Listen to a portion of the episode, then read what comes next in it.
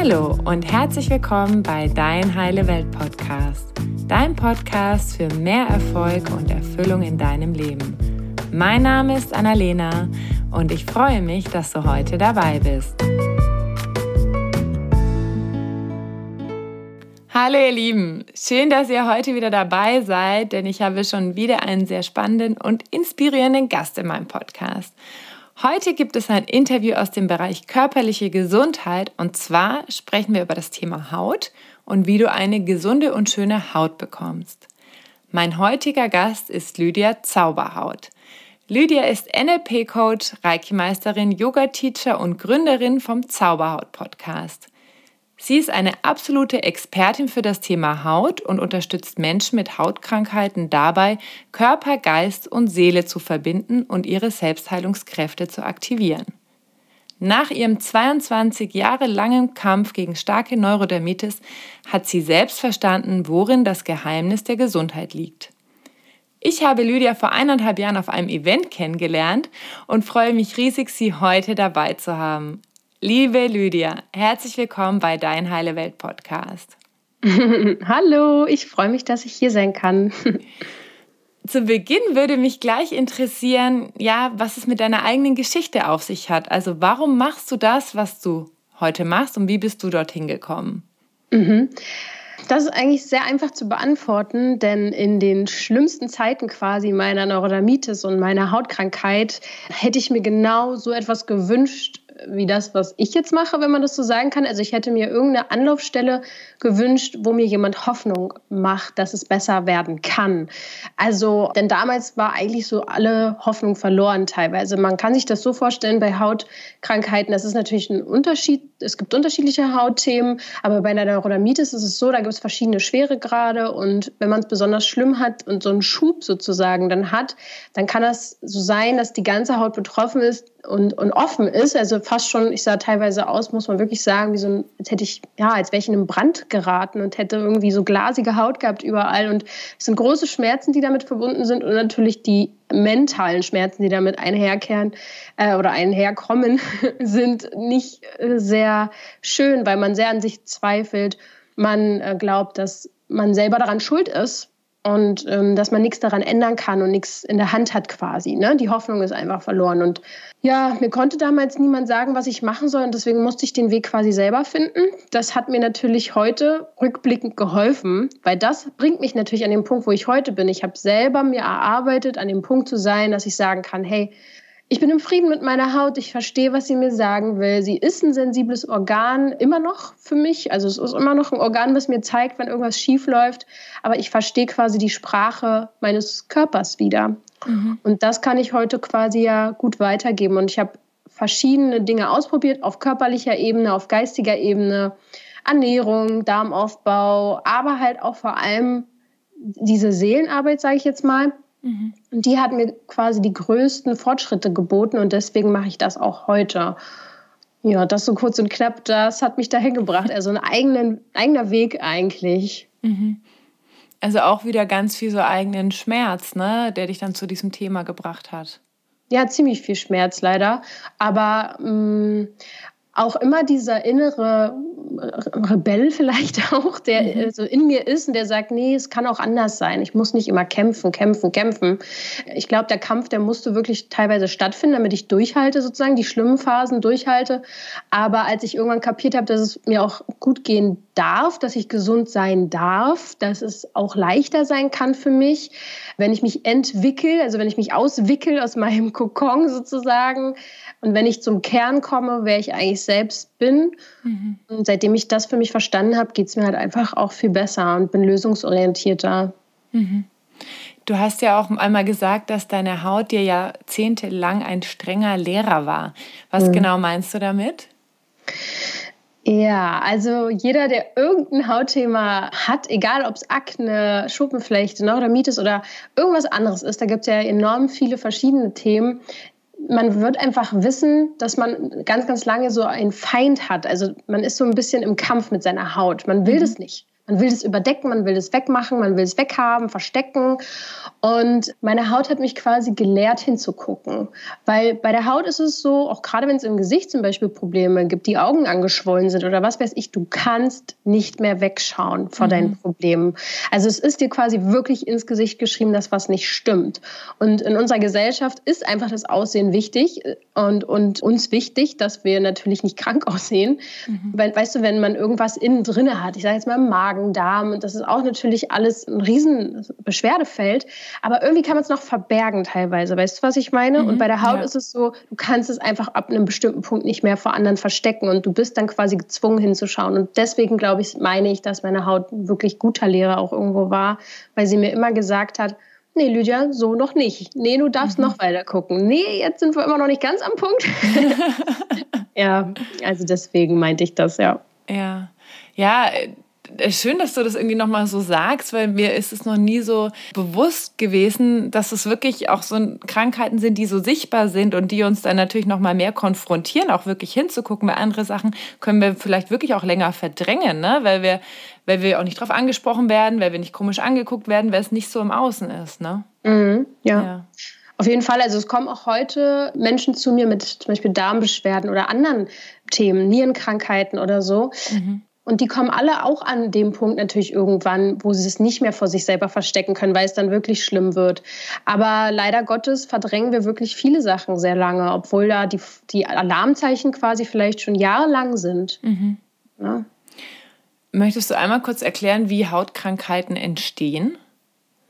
Uh, da fragst du mich eine sehr gute Frage. Also ich bin natürlich aufgestellt im Bereich geistiger Ebene, mentaler Ebene, mhm. seelischer Ebene, aber ich kann dir sagen, dass Hautkrankheiten mh, mm, auf, der einen Seite, auf der einen Seite natürlich genetisch irgendwo eine Veranlagung haben. Also bei mir liegt es auch zum Beispiel in der äh, Familie. Mhm. Aber wenn man jetzt auf dieser seelischen Ebene schaut und auch dahin guckt, dass jedes körperliche Symptom auch eine Botschaft hat, ist das bei Hautthemen, zum Beispiel bei Neurodermitis so, dass dahinter steckt, ich bin nicht gut genug und ich brauche Liebe und Geborgenheit. Also bei Neurodermitikern ist es so, das Hautthema taucht meistens kurz nach der Geburt auf tatsächlich und sehr, sehr früh halt einfach im Kleinkindalter.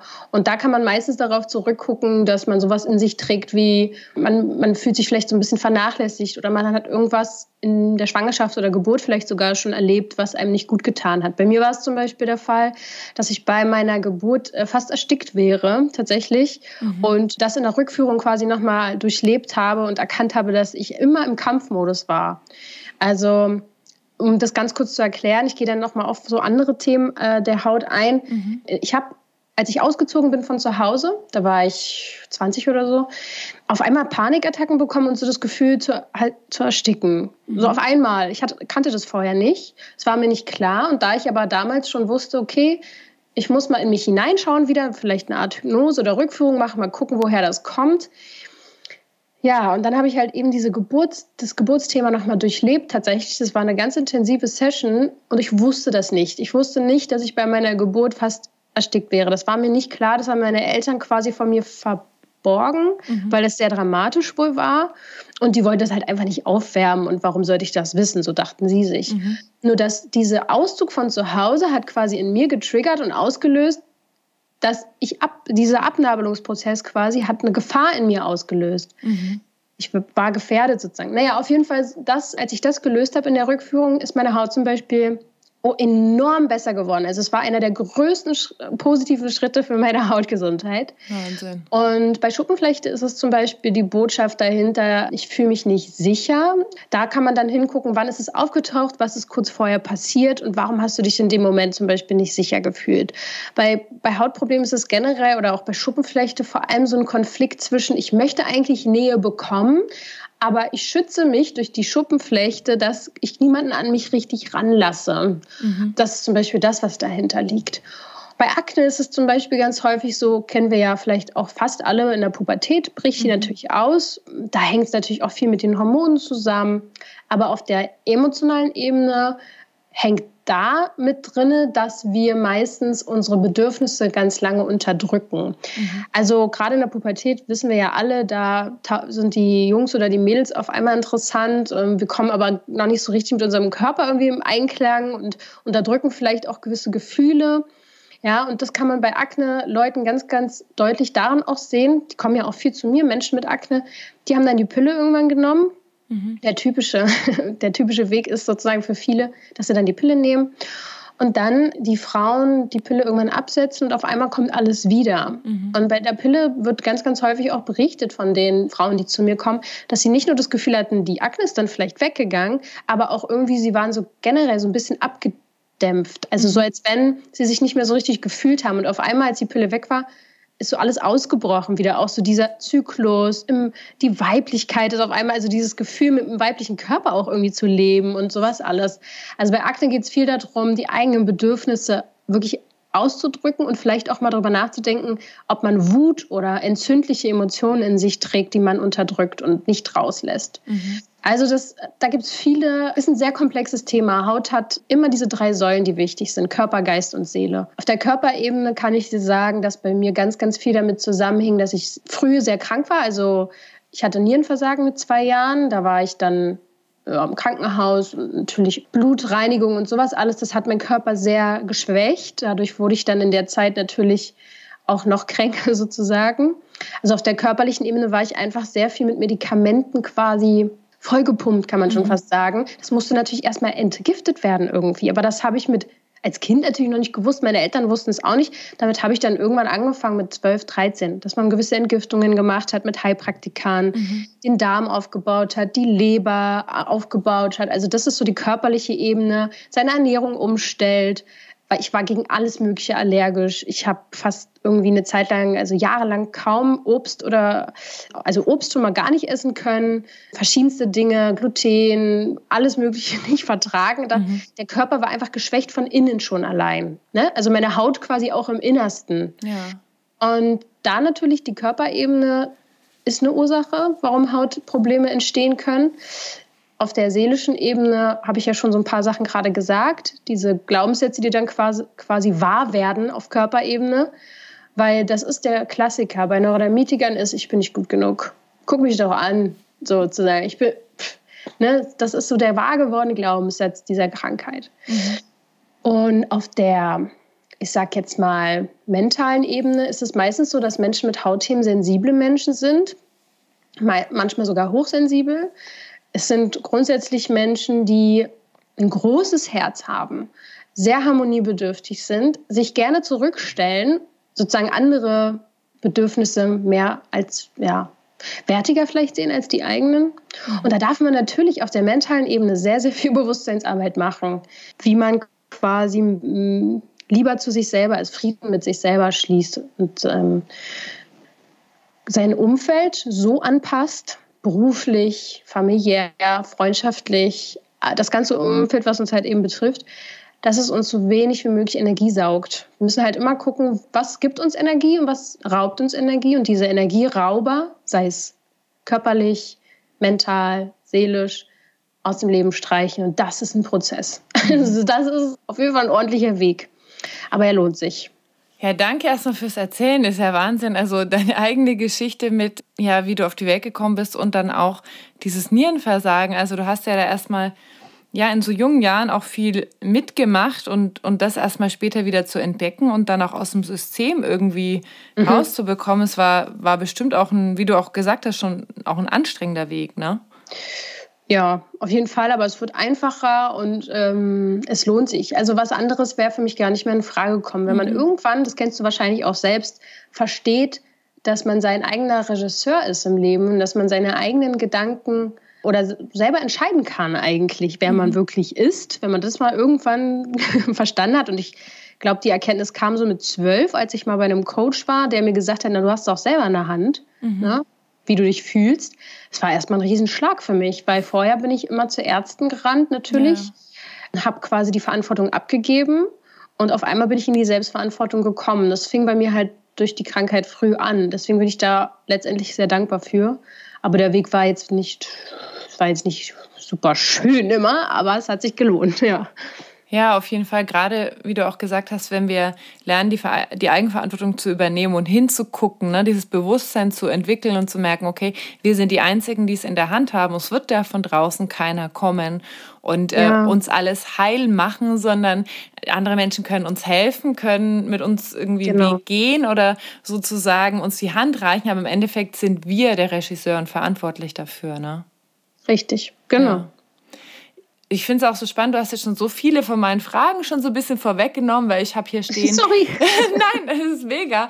Habe hier auch stehen, wie ist das denn mit den verschiedenen Ebenen, also die körperliche, die geistige und die seelische Ebene? Kannst du sagen, welcher Bereich spielt die größte Rolle oder sind die alle drei gleich wichtig beim Thema Hautkrankheiten?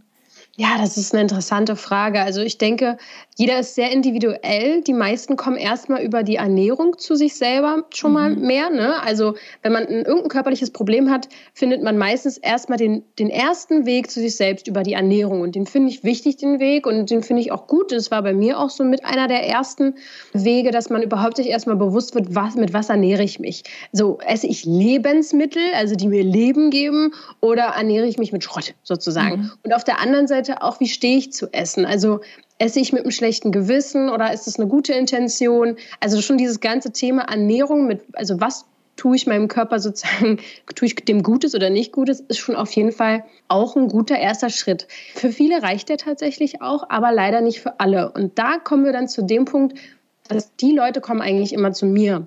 Die mhm. sagen dann, die haben das schon gemacht, das, das, das, das, das, die haben alles gemacht, sind die sind super vorbildlich, sind teilweise bessere Ernährungsberater, als man so teilweise draußen so in der Branche so trifft, wirklich im Sinne von einfach, die kennen sich richtig aus. Mhm. dran, kommen aber nicht weiter. Und da wird es dann tri äh, tricky quasi, weil die Leute denken, ich mache doch schon alles. Was mache ich falsch? Mhm. Und ähm, da muss ich sagen, diese Ebene diese mentale Ebene, diese unterbewusste Ebene, wie wir programmiert sind, was wir für Gewohnheiten in uns tragen, für Glaubenssätze und Gefühle, die ist meiner Meinung nach riesig und, und enorm wichtig und vielleicht sogar ein Ticken wichtiger. Weil wenn du da erstmal aufgeräumt hast, räumst du sehr, sehr viele Stressfaktoren im Innern auf. Mhm. Also ich muss auch sagen, es gab Phasen bei mir, da konnte ich wirklich nur weiß ich nicht, habe ich ja schon gesagt, Gurke und vielleicht Dickelbrot und vielleicht irgendwie, weiß nicht, was ich hier noch gegessen habe. Ich habe super wenig einfach essen können mhm. und dachte, ich werde für immer ganz viele Allergien haben. Aber seitdem ich aufräume mit meinen Themen, die so im Innern sind, und damit meine ich eher diese emotionalen Themen, ich, ich ernähre mich sehr breit gefächert. Ich habe keine Allergien mehr. Ich esse zwar, ich würde sagen, zu 95 Prozent vegan, aber also ich fühle mich überhaupt nicht eingeschränkt und ich kann auch mal was anderes essen. Und ich denke, das habe ich eher erreicht durch meine Einstellung zu mir und zu meinem Leben und so weiter und so fort. Das Unterbewusstsein hat einfach einen riesen Einfluss, wirkt fast zu 95 Prozent. Also es lenkt uns einfach komplett. Mhm. Unsere gesamte Vergangenheit prägt uns und macht uns zu dem, was wir sind. Und um da aus den Gewohnheiten auszubrechen, das hilft schon sehr vielen Menschen auch ihre Symptome loszulassen. Mhm. Was jetzt wichtiger ist, das muss ja jeder für sich selber rausfinden, denke ich mal. Mhm. Im Prinzip ist es auch so eine eigene Entdeckungsreise, oder zu gucken oder auch auszuprobieren, ne? was mache ich auf der körperlichen Ebene, was hat das für einen Hebel, was bringt mir das an Veränderungen und dann weiter zu suchen, oder? Und da auch nicht aufzuhören. Es hängt ja auch alles miteinander zusammen. Das darf man ja mal nicht vergessen. Wir Menschen versuchen immer so irgendwas rauszunehmen aus diesem komplexen Feld und nur das sozusagen ganz wichtig zu finden. Es ist alles die Welt, das Universum, wir, der Mensch ist so komplex. Also, das darf man ja nicht vergessen. Ja, alles ist mit allem verbunden. Ne? Genau. Ja. genau. Wenn wir jetzt mal ganz konkret gucken, also jetzt uns mal die körperliche Ebene anschauen, was können wir denn auf der körperlichen Ebene tun, wenn wir jetzt mit einer Hautkrankheit zu kämpfen haben? Und unterscheidet sich das? Also ist es so, wenn ich Neurodermitis habe, mache ich was anderes als bei Psoriasis oder bei Akne? Oder gibt es da Tipps oder Dinge, die ich tun kann, die für egal welche Hautkrankheit gut sind? Ja, also in meinem eigenen Podcast, da interviewe ich tatsächlich sehr, sehr viele Experten, was die körperliche Ebene angeht. Also sei es Heilpraktiker oder Ernährungsberater oder auch selber Betroffene, Akne-Betroffene, Schuppenflechte, Betroffene und so weiter und so fort, die sich da quasi richtig gezielt aufgestellt haben. Und meiner Erfahrung nach jetzt, was ich von denen so erfahren habe, geht es eigentlich immer um den Darm. Mhm. Da kann man quasi erstmal nicht groß was falsch machen. Man kann wenn man ein Hautthema hat, auf jeden Fall mal schauen, dass man den Darm irgendwo kontrollieren lässt. Zum Beispiel bei einem Arzt, bei einem Heilpraktiker wahrscheinlich schon eher oder mal eine Stuhlprobe oder so beim Arzt abgibt. Ähm, die werden jetzt nicht sofort, also Ärzte werden jetzt nicht sofort sagen, hey, wenn Sie ein Hautproblem haben, lass uns doch mal den Darm angucken. Das machen dann schon eher die Heilpraktiker. Mhm. Aber wenn du einen Darm hast, der zum Beispiel durch Antibiotika, durch Medikamente, so wie ich es ja auch erwähnt hatte damals, ne? ich war auch durch Impfungen, alles sowas für Fremdstoffe, Hormone, Pille, alles Mögliche, was unser, unser Körper eigentlich an Chemie bekommt, womit er gar nicht klarkommt, das kann dafür sorgen, dass unser Darm brüchig wird oder Ablagerung hat und so weiter und so fort. Und unser Darm ist einfach sehr eng mit unserer Haut verbunden.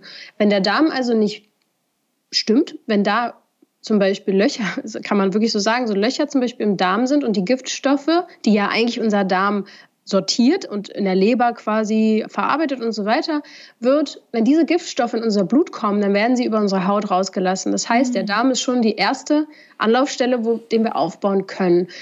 Da kann man ja, also ich würde wirklich sagen, Stuhlprobe oder Heilpraktiker auf, aufsuchen, zu gucken, was ist mein Darm, wie ist mein Darm aufgestellt, weil da bringt es dann auch nichts mit irgendwelchen Supplements zu arbeiten. Wenn der Darm nicht stimmt, dann kommen die auch nicht da an, wo sie hin sollen. Mhm. Ja, also der Darm muss erstmal aufgebaut werden mit Omnibiotika, mit Probiotika, mit guten Bakterien, sowas alles. Aber da bin ich nicht Experte für, das ist nur das, was ich auch selber gemacht habe. Mhm. Und dann für den ein oder anderen Hautbetroffenen, sage ich jetzt mal, ist die Leber auch ein wichtiges Organ und die Nebennieren.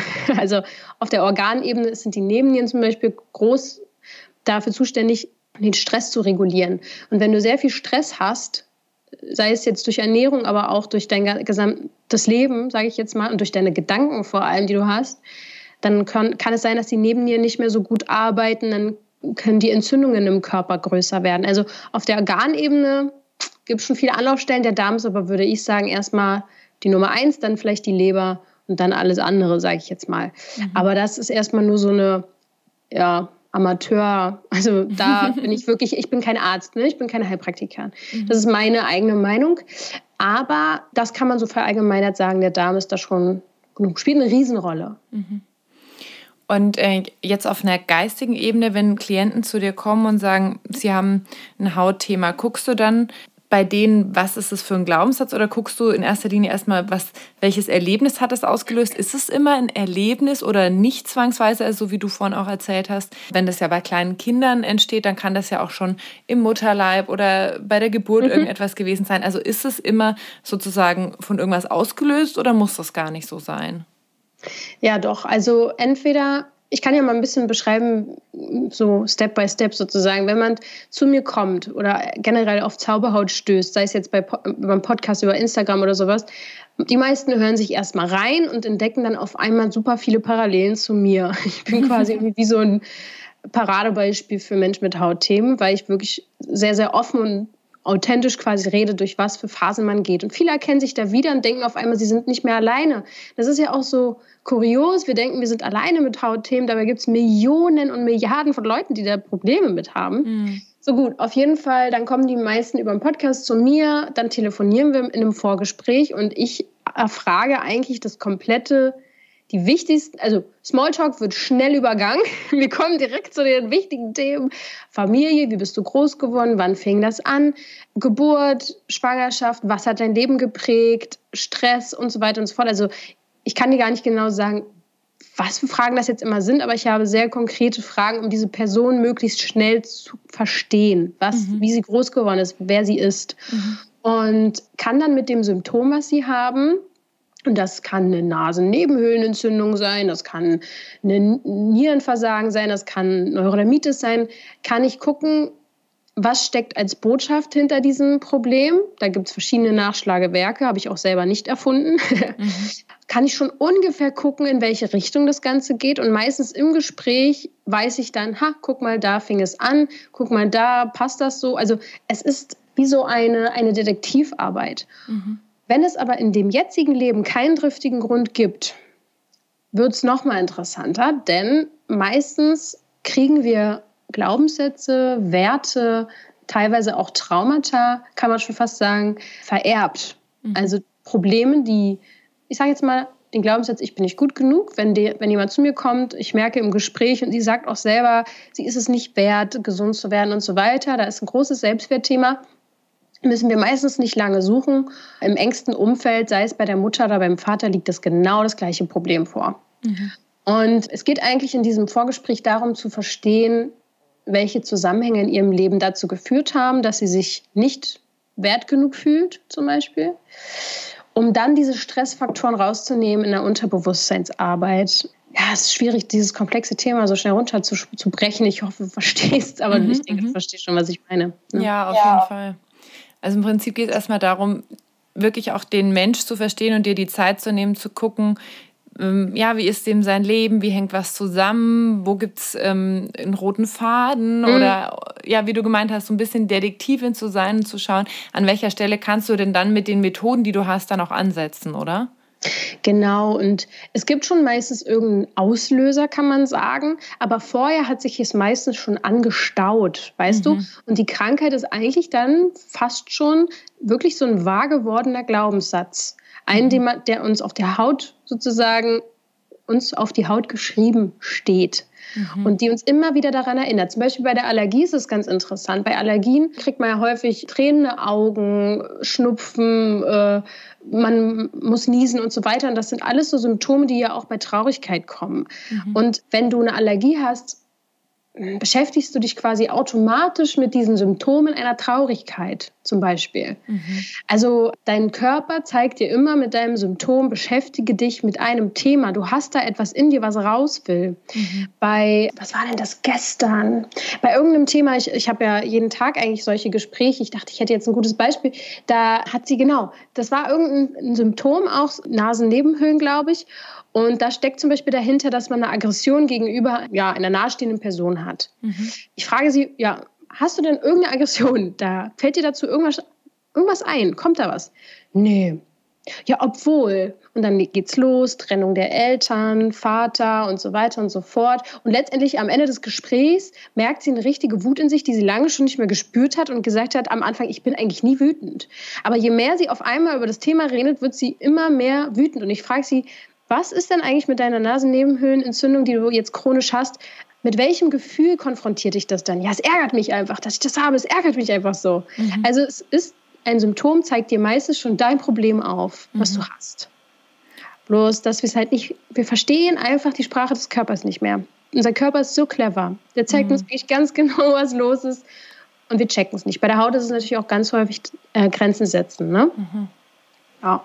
Ja, also ich glaube, so Nasennebenhöhlen habe ich auch mal gehört, die ja so die Nase voll haben von etwas. Ja, ne? genau. Ne? So, genau. ja. Ja, ja man kann diesen alten, alten Metaphern teilweise mal ein bisschen mehr Gehör schenken. ja, und da haben wir ja in der deutschen Sprache tatsächlich ziemlich viele, ne? Total. Also mir kommt die Galle hoch, ja. äh, es liegt mir schwer im Magen, also ganz viele. Ja, ist eine Laus über die Leber gelaufen, es geht mir, geht mir am Arsch vorbei, geht mir meistens nicht. Ja. Äh, ja. Die ganz viele Sachen, ja, total. Die, die Haut ist der Spiegel der Seele. Also es ist sehr, sehr interessant, ja. Ja, das wollte ich nämlich, das wäre jetzt auch meine nächste Frage gewesen, ah. ähm, dass man ja sagt, dass die Haut der Spiegel unserer Seele ist. Und jetzt hast du auch gerade gesagt, Haut hat was mit Grenzen setzen zu tun. Was meinst du genau damit? Also mir fällt halt auf, seitdem ich sehr offen mit meinen Themen rausgehe, dass mhm. es einfach eins zu eins also jeder Mensch, der zu mir kommt in einem Vorgespräch und auch ein Hautthema hat oder sogar Neurodermitis, ist fast wie ich früher. Also es ist wirklich, wir sind einfach so, es ist so ein Typ Mensch irgendwie. Und es fällt Menschen mit Hautthemen, auch gerade bei Neurodermitikern, es fällt uns einfach schwer, Nein zu sagen zum Beispiel. Ich meine, ich habe es natürlich jetzt auch schon gelernt, aber früher konnte ich das nicht. Ich habe teilweise gar nicht gewusst, was meine Meinung ist, weil ich so mich nicht abgrenzen konnte von den Meinungen anderer oder von dem Umfeld, von den Energien um mich herum, von Gefühlen um mich herum, dass ich manchmal gar nicht wusste, bin ich gerade wütend oder ist es eigentlich mein Gegenüber, der die Wut hat? Also ich war einfach so wie, ich wusste nicht, wer ich bin, weil ich mich nach anderen auch irgendwie so gerichtet habe. Ich wollte Harmonie, für Harmonie sorgen. Es war mir wichtig, dass es anderen gut geht. Und das ist halt bei, bei, bei Menschen mit Hautthemen ganz häufig so, dass sie ihre, also dass andere Probleme haben und wir die zu unseren machen. Mhm und wir uns verantwortlich fühlen, dass es anderen gut geht. Und so weiter und so fort. Das ist ein Riesenthema. Hochsensibilität spielt hier eine ganz große Rolle. Also nicht jeder Hochsensible hat Hautprobleme. Mhm. Aber ich würde fast sagen, jeder Neurodermitiker zumindest ist sehr sensibel bis hochsensibel. Das ist mhm. fast schon so eine Krankheit, die dann daraus folgt. Mhm. Weil wenn man da mal weiter reinguckt, in der Haut, das ist ja eine, eine nervlich bedingte, also wenn man sich juckt, wenn man kratzt, mhm. das, es geht einem irgendwas auf die Nerven, es juckt mich. Mhm. Ja? Und Neurodermitiker haben halt häufig so diesen Fall, dass einfach so eine mm, eine Überreizung, eine Überforderung vorherrscht. Wir kriegen viel zu viel mit, wir fühlen viel zu viel. Das ist einfach eine Überlagerung an Stress und Reizen. Unser Körper, also wir lassen es meistens an uns selber halt dann raus, mhm. diesen Stress. Ah, okay. Ja. Das heißt, der Körper kanalisiert eigentlich das, was er, das zu viel, was er eigentlich gar nicht aufnehmen kann, dann über die Haut sozusagen. Und ja, unter anderem. Also wirklich in Gesprächen höre ich das ganz häufig, gerade auch beim Lernen oder so. Oder wenn man gerade unter Druck ist, dann ganz automatisch geht, die, geht der Finger an die Haut und man kratzt sich selber. Es ist so wie, ja, es wäre jetzt vielleicht ein bisschen hart gesagt, eine Selbstbestrafung. Es ist nicht eher so ein wirklich Kanalisieren. Mhm. Mhm. Hm. Was können denn, also wenn, wenn Neurodermitiker Leute sind, die relativ sensibel sind, was können solche Menschen denn tun, um sich besser abzugrenzen von anderen, von den Themen von anderen, um mehr bei sich zu sein, mehr herauszufinden, was, was brauche ich denn eigentlich? Mhm. Ja, es ist einfach natürlich ein Weg. Es geht nicht von heute auf morgen. Man darf quasi damit anfangen, in sich hineinzuschauen, wer man eigentlich wirklich ist. Das ist ja sowieso eine Lebensaufgabe für uns alle, herauszufinden, wer man so wirklich ist. Aber ich meine, dass man vielleicht anfängt zu meditieren. Das ist sowieso ähm, mein mein nächstes Tool sozusagen für, für alle, die ähm, zu mir kommen, die lernen quasi mit mir gemeinsam über den Podcast auch zu meditieren, äh, um in sich erstmal reinzufühlen. Was habe ich denn da in mir? Was verdränge ich denn vielleicht auch? Was, was will ich nicht wahrhaben? Und wer bin ich eigentlich wirklich? Also, das ist natürlich so ein Weg. Und dann ist so quasi schon der nächste Step, Nein sagen ist ja sowieso klar, einfach mal viel mehr Nein sagen. Aber mhm. es geht eher darum, festzustellen, dass man sehr viel stärker ist als so sein Körper, weil bei Hautthemen ist es halt so, dass man sich sehr oft ja auch schwach fühlt. Der Körper ist schwach. Ich habe eine Allergie, dann habe ich noch dies und jenes und Darm und Haut. Ich bin einfach ein schwacher Mensch. So, das ist dann irgendwie auch irgendwann vertraut man seinem Körper gar nicht mehr. Und ich glaube, da ist wirklich ein wichtiger Schritt so in die Richtung Spiritualität auch irgendwann zu kommen, dass man mehr ist als sein Körper und dass man diese Verbindung herstellt, auch zu so einer seelischen Ebene, dass man versteht, man ist viel größer als das. Mhm. Man bezieht sich vielleicht viel zu sehr auf diesen, diese Körperebene und lernt vielleicht auch mal diese, ja, dieses Urvertrauen wieder in sich mehr kennen, dass ist jetzt vielleicht auch nochmal ein neues Thema, was ich hier gerade aufmache, aber dass man versteht, dass da einfach mehr ist als nur dieser Körper, dass man nicht seine Krankheit ist, nicht sein Körper ist, sondern etwas anderes, was viel, viel größer, eine höhere Kraft irgendwie auch hat. Mhm. Ja, also ich glaube, mit dem Thema Urvertrauen hast du jetzt wieder einen, ganz neuen Topf aufgemacht. Aber ich finde es mhm. ja Wahnsinn, was du bis jetzt schon ja geteilt hast, wirklich wie, wie komplex es ist und auch wie sehr individuell es ist. Es ist ja bei jedem anders, wie das dann entsteht und wie wir sozusagen die Krankheit nutzen können, um eigentlich ja auch zu uns zu finden. Es ist ja auch eigentlich irgendwie wie so ein, wie du auch gesagt hast, ein Lehrer oder auch so eine ja, ja. Botschafter, ne? Ja, also ich, ähm, wenn ich jetzt zum Beispiel ähm, Gruppencoachings mache oder Einzelcoachings, ist es mir immer wichtig oder einen Meditationskurs rausbringen, dass die Leute verstehen, sie haben die Antworten in sich selbst. Ich kann sie vielleicht erstmal mit meinen Impulsen und vielleicht auch zwischen den Zeilen mit meiner Energie mhm. auf den richtigen Weg bringen, aber letztendlich habe ich auch in allen eigenen Sessions oder Heilprakt beim Heilpraktiker oder wo auch immer, ich habe immer gedacht, das ist jetzt die Lösung, die geben mir jetzt die Lösung. Und wurde danach, es wurde vielleicht besser, aber ein bisschen Enttäuschung war immer da, weil es ist nie komplett weggegangen. Und dieser Weg, dass es komplett weggeht, geht nur über uns selber. Mhm. Weil, wie du ja schon festgestellt hast, super komplexes Thema, super individuell. Man kann natürlich in eine gewisse Richtung gucken, aber äh, ja, die Antworten liegen in uns selbst. Und das wirst du ja schon auch wissen, dass wir alle eigentlich die Antworten in uns tragen. Und ja, da, da, führt kein Weg vorbei. Aber das ist mir auch super wichtig, den Leuten dieses Selbstbewusstsein zu geben und diese Tools und die Werkzeuge. Hier, guck mal, so kannst du das ungefähr machen. Und da geht ganz, ganz viel in die Richtung innere Kindarbeit zu gucken, sich zu verbinden, auch irgendwo mit gewissen Situationen, die man mal erlebt hat und für sich selbst da zu sein. Aber das ist halt wirklich so ein neues Thema, das ist so komplex, da hört ihr lieber mal im Podcast rein, würde ich sagen. Da biete ich ganz, ganz viele Infos zu, aber das ist ganz wichtig, ja. Hm.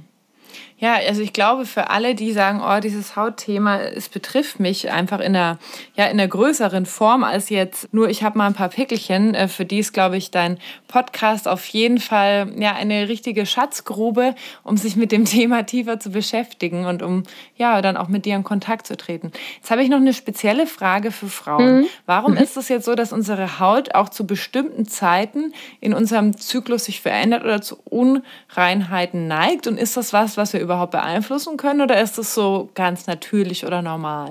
Mhm.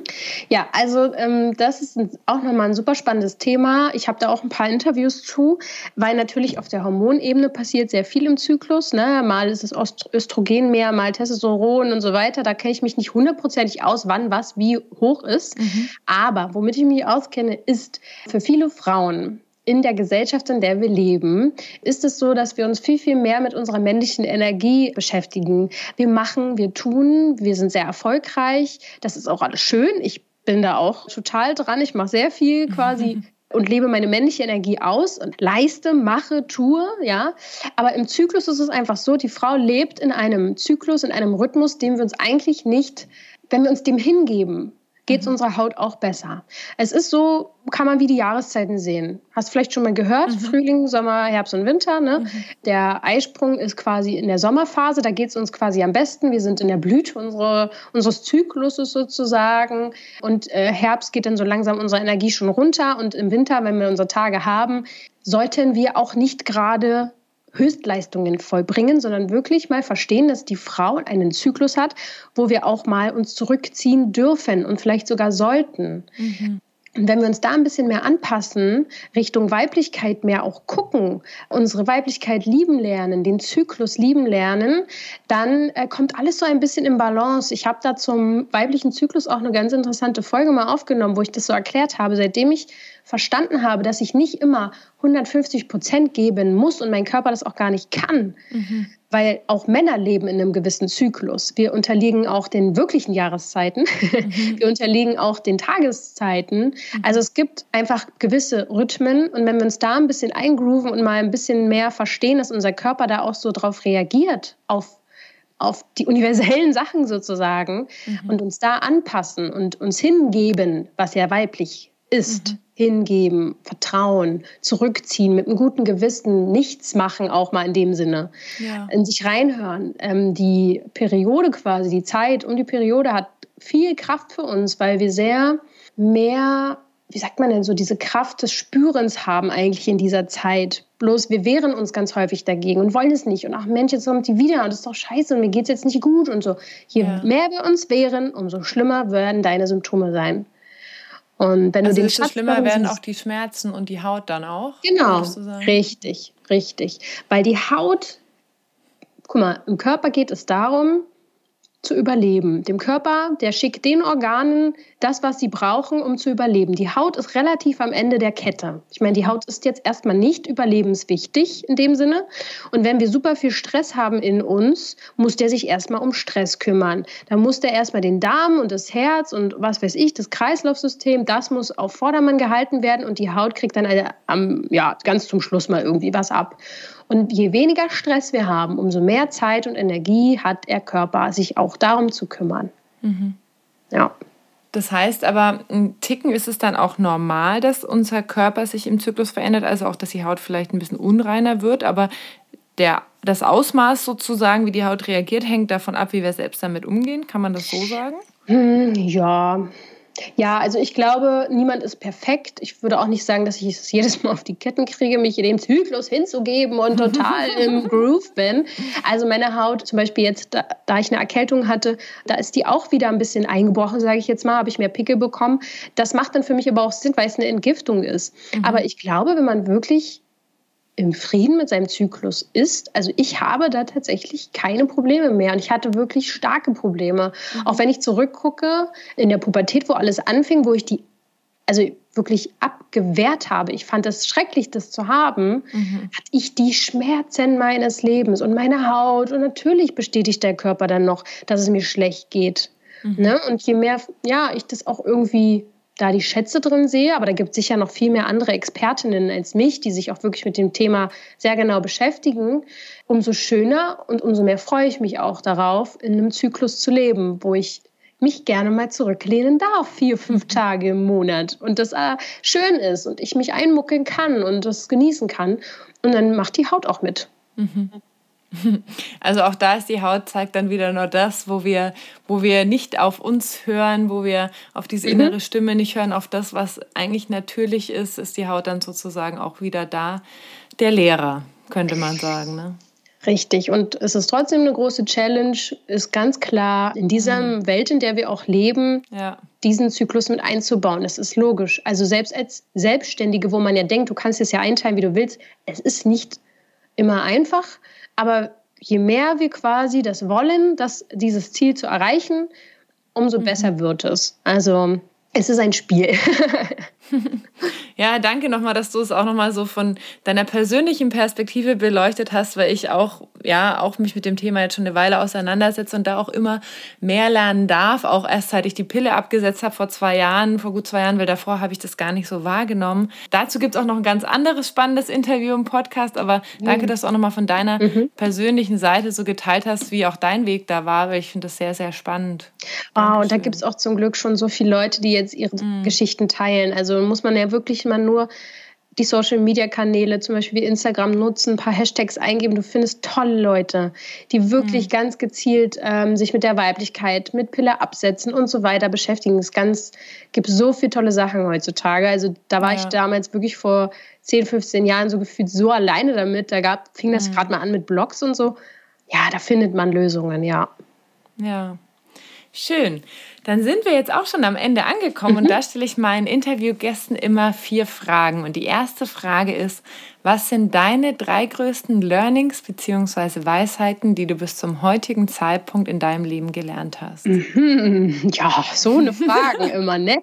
Das, also, ich sage einfach, ich bin immer ganz intuitiv und sage einfach, das, äh, was mir einfällt. Also das Erste, was mhm. kam, war, dass ich gesund sein darf größtes Learning ever, weil das ist auch bis heute ein Glaubenssatz in mir, dass ich krank sein muss, weil es eine Diagnose unheilbar krank einfach mehrfach gab in meinem Leben, mhm. ähm, die mein Leben bestimmt hat. Das macht mich auch traurig, auch für andere, dass es einen so eingrenzt. Und wenn man den Glaubenssatz, ich darf gesund sein, immer wieder auch bestärkt und sich daran erinnert, ist das ein großer, großer Fortschritt für jeden, der mhm. krank ist oder chronisch krank ist.